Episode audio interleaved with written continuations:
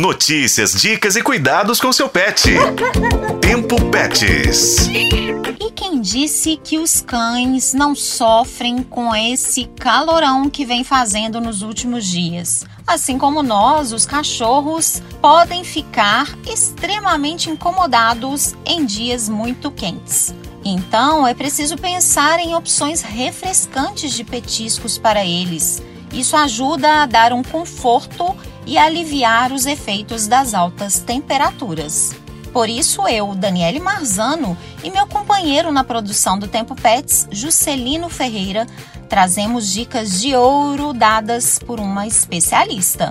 Existem várias alternativas de petiscos para amenizar os impactos do calor nos dogs, e o picolé é uma delas. A única atenção é que os cães não podem consumir sorvete ou picolé com adição de açúcar, leite, leite condensado e derivados. A veterinária Lucila Nogueira dá as dicas.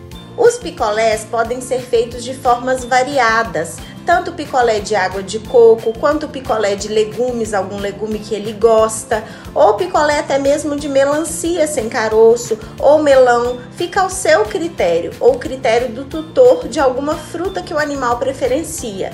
Tem que observar as principais frutas que podem ser dadas para o pet. Não esqueçam desse detalhe. E anotem aí, vou falar de frutas para cachorro que podem ser oferecidas, sobretudo nesses dias de calor. São elas: morango, manga, goiaba, kiwi, banana e pera. Outros petiscos caninos saudáveis são frutas com iogurte e água de coco congelada em forminhas. Hum, delícia!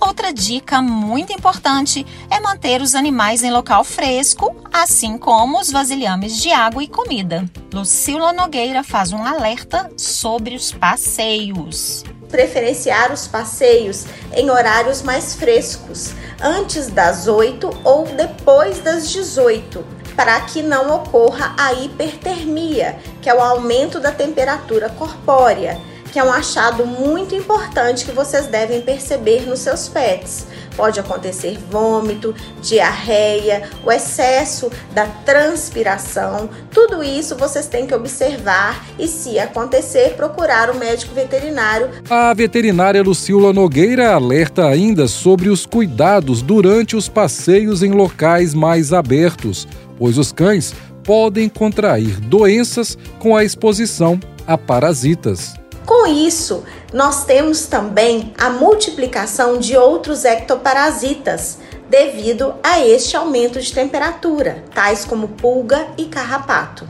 Por isso, confiram se os remédios para evitar esses tipos de ectoparasita estão em dias nos seus pets. Além disso, o cartão de vacina deve estar em dia contra as principais viroses, já que eles estão frequentando os parques ou locais abertos. Com essas dicas de ouro, como eu disse, da veterinária Lucila Nogueira, podemos transformar esse período quente em momentos de frescor para nossos pets. Com a colaboração de Juscelino Ferreira, este foi o podcast Tempo Pets. Acompanhe pelos tocadores de podcast e na FM o Tempo.